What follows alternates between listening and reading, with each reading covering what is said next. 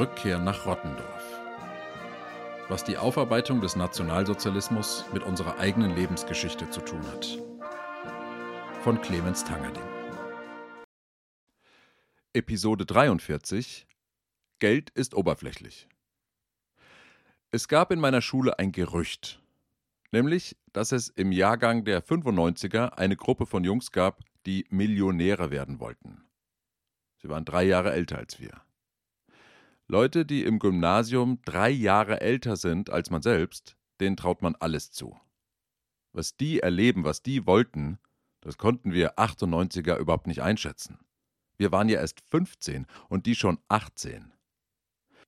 Drei von denen, die 1995 Abi machen wollten, wollten also Millionäre werden. Bis 30 wollten sie es geschafft haben. Das war ihr Ziel. Ich und einige von meinen Freunden, wir fanden das oberflächlich und banal, aber gleichzeitig etwas faszinierend. Wir haben viel darüber gesprochen, wie das denn gehen würde. Und niemand anderes in unserer Schule hatte so klare Ziele. Die wenigsten hatten überhaupt irgendwelche Ziele, die sie bis 30 erreichen wollten. Alle unsere Vorhaben waren schwammig und unentschlossen im Vergleich dazu. Lehrer werden, Medizin studieren, irgendwann Kinder kriegen, okay. Aber Millionär werden bis 30, das war eine ganz andere Nummer. Das war richtig entschlossen. Natürlich wollten sie das erreichen, indem sie Betriebswirtschaftslehre studieren. BWL studieren, das war so ein aufgeladener Begriff, als ich in meinen Zwanzigern war. Was macht ein BWL-Student aus Aachen in Münster? Die Frage kennt jeder, der in Münster studiert hat.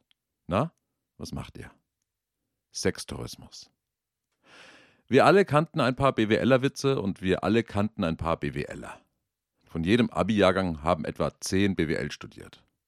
Aber wir waren natürlich nicht so richtig mit ihnen befreundet, weil die waren etwas oberflächlich. Und wir, wir hatten ja richtige Ziele, auch wenn sie nicht ganz so entschlossen formuliert waren, wie bei den Millionären.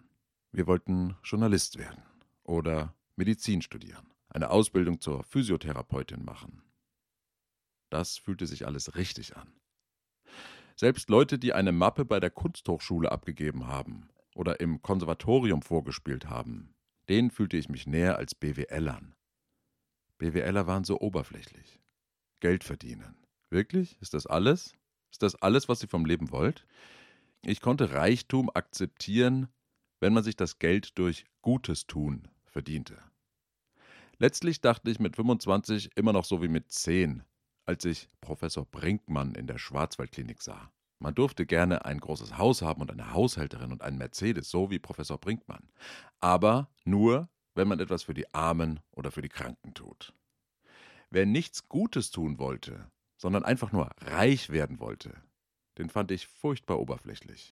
In den Geisteswissenschaften bin ich mit dieser Haltung sehr gut aufgehoben.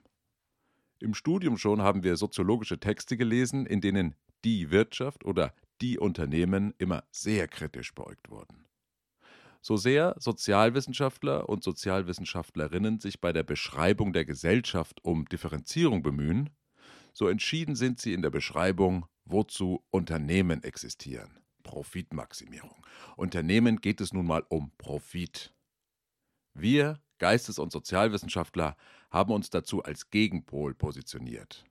Wir haben dem oberflächlichen System der Gewinnmaximierung etwas entgegengesetzt. Das Ergründen von Zusammenhängen, die Reflexion von gesellschaftlichen Konflikten, die Erforschung von Krisen, häufig, allermeistens sogar, mit einem politischen Anspruch.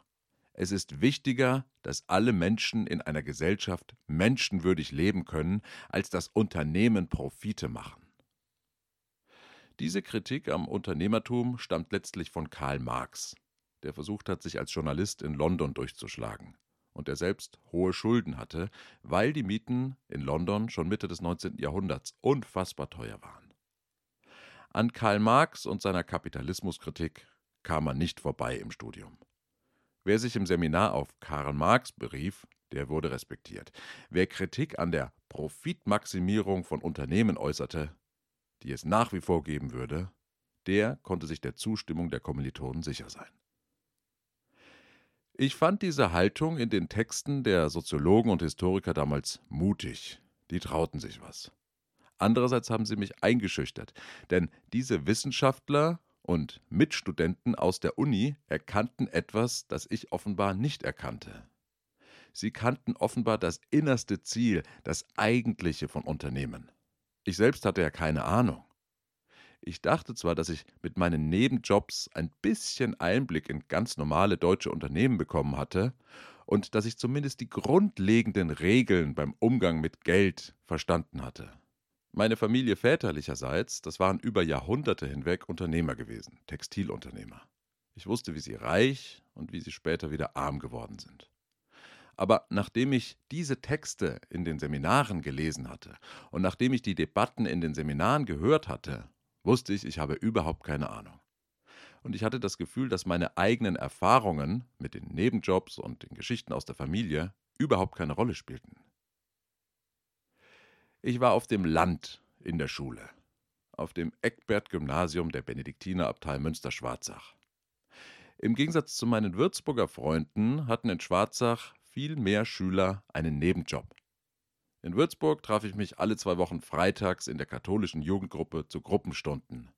Eine der besten Zeiten meines Lebens. Mit dem besten Gruppenleiter der Welt. Es war eine große Bereicherung für mein ganzes Leben. Wir diskutierten über den Palästina-Konflikt, über Atomkraft und über Sex. Was aber in der katholischen Welt nicht Sex heißt, sondern Mann und Frau sein in der modernen Welt. Während wir globale Zusammenhänge verstanden, kümmerten sich meine Mitschüler in Schwarzach nur um Profitmaximierung.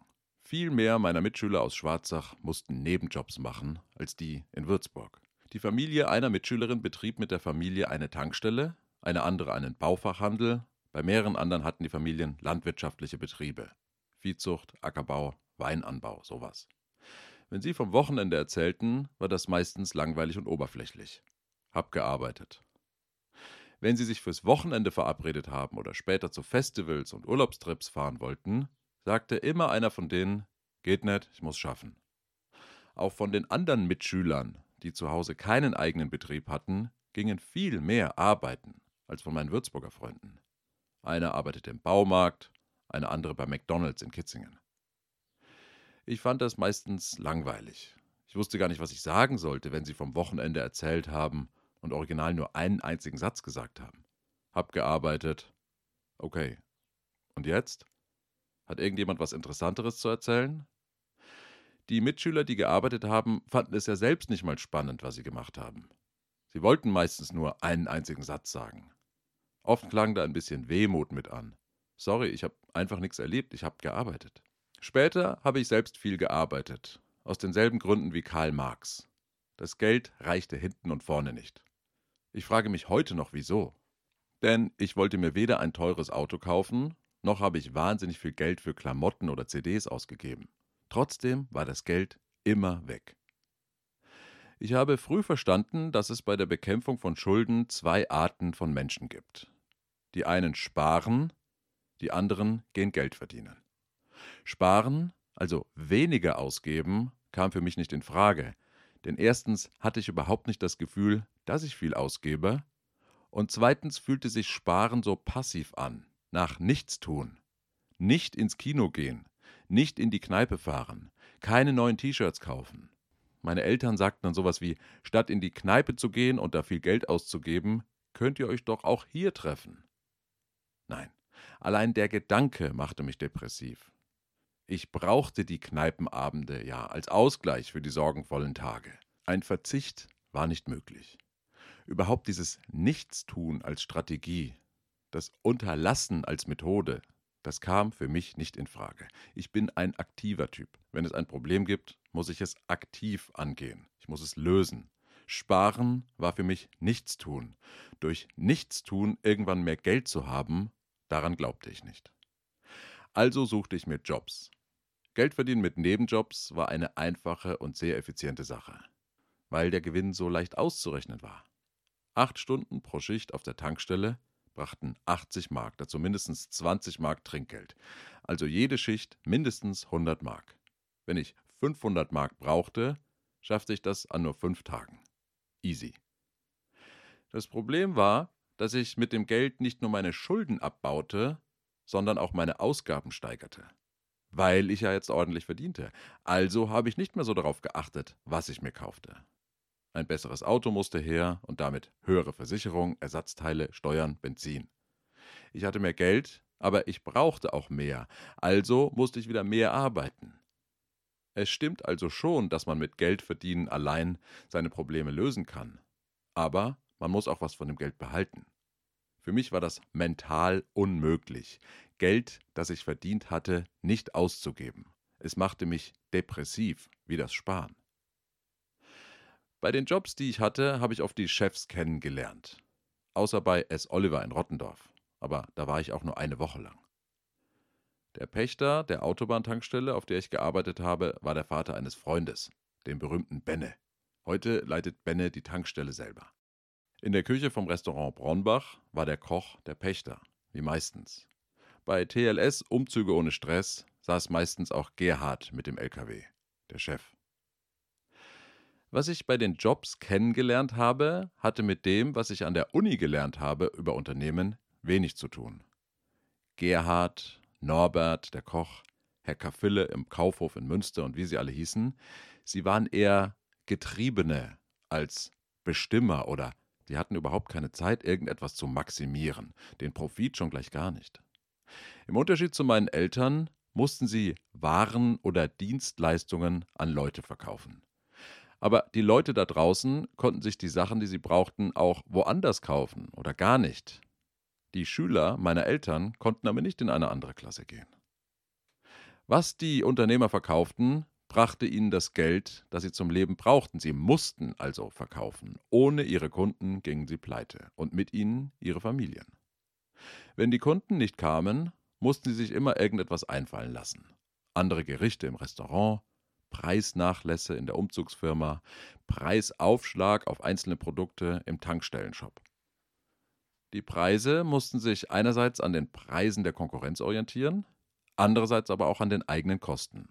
Kosten für den Einkauf der Waren beim Großhändler, für Strom, Pacht, Reparaturen, Kredittilgungen, für Löhne wie meine. Was die Unternehmer verdienten, war also von vielen verschiedenen Faktoren abhängig. Bei meinen Eltern und den anderen Kindern, deren Eltern im öffentlichen Dienst tätig waren, nur von der Eingruppierung in eine Gehaltsklasse und den Dienstjahren. Wenn die Kosten zu hoch waren, mussten die Unternehmer, die ich kannte, die Ausgaben reduzieren oder die Einnahmen erhöhen oder beides. Und alle Unternehmer, die ich näher kennengelernt habe, haben dies getan, indem sie selbst mehr gearbeitet haben. Mehr Schichten in der Küche, mehr Umzüge, weniger Mitarbeiter, mehr selbst machen.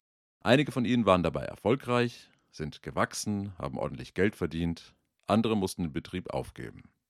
Wieder andere waren erfolgreich und haben trotzdem aufgehört, weil es zu anstrengend wurde. Diese Erfahrung will ich nicht missen.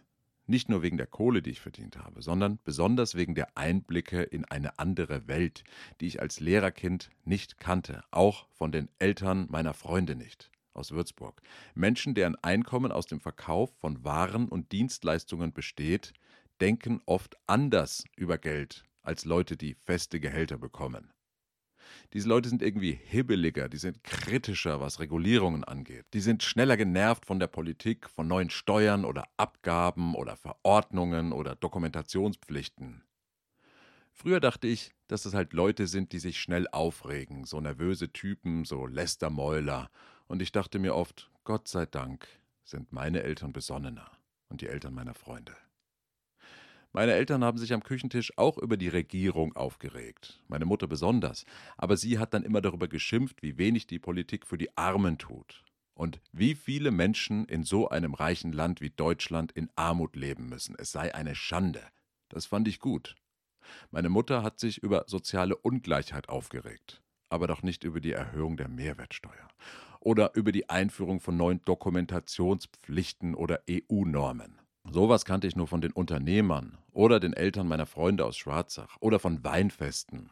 Wenn man halt neben irgendeinem Typen in Dreiviertelhose und mit weißen Sneakers saß, solche Leute haben sich dann irgendwann aufgeregt und gesagt, jetzt pass auf, wenn ich hergehe und den Geschäftspartner zum Essen einladen will.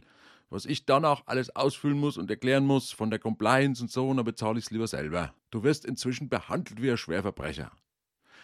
Dieses Aufregen über Bürokratie und über Steuern und über die Zeit, die das kostet und über die hohen Kosten, das hörte ich nicht bei den gebildeten Eltern meiner Würzburger Freunde. Bürokratieabbau, das war dort nie ein Thema. Die Regierung gerade denkt Gott sei Dank wie meine Eltern und wie die Eltern meiner gebildeten Würzburger Freunde. Nicht wie die Eltern der Freunde vom Land, die mit den Tankstellen, mit den Bauernhöfen und mit den Fachmärkten. Unser Staat hat Geld ausgegeben, wo es nötig war. Wir haben die Corona-Jahre hinter uns, in denen der Staat Kurzarbeitergeld bezahlt hat. 46 Milliarden Euro. Impfstoffe für 13,1 Milliarden Euro.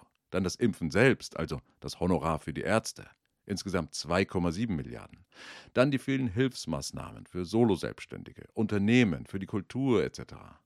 Als Corona vorbei war, begann dann der Krieg in der Ukraine. Im Zuge dessen bekam die Bundeswehr 100 Milliarden versprochen, von denen 30 Milliarden schon eingeplant sind. Dann zahlt die Regierung für die militärische Unterstützung der Ukraine 5,4 Milliarden Euro in diesem Jahr. Im vergangenen Jahr 2 Milliarden, für die kommenden Jahre sind 10,5 Milliarden pro Jahr eingeplant. Dann die Entlastungspakete zur Eindämmung der Inflation. Entlastungspaket 1 13 Milliarden, Entlastungspaket 2 30 Milliarden, Entlastungspaket 3 65 Milliarden, Außerdem hat die Regierung weitere 200 Milliarden eingeplant, um Gaspreise zu deckeln. Seit einigen Monaten schon fragt sich eine oberflächliche Stimme in mir, wann kommt ein Politiker oder eine Partei und sagt, liebe Deutsche, wir haben unfassbar viel Geld ausgegeben in den vergangenen Jahren. Das geht so nicht weiter. Wir müssen die Einnahmen erhöhen durch höhere Steuern. Und wir müssen die Ausgaben senken. Und zwar ziemlich radikal. Es geht nicht anders. Zwischen unserem Finanzminister von der FDP und der Familienministerin von den Grünen ist gerade ein Streit entbrannt. Angesichts der hohen Ausgaben der vergangenen Jahre müsste der Staat sparen. Es müssten Einsparpotenziale identifiziert und realisiert werden, sagte Christian Lindner. Die Familienministerin von den Grünen, Lisa Paus, denkt wie meine Eltern und meine Würzburger Freunde. Sie will 12 Milliarden zusätzlich für die Kinder ärmerer Familien.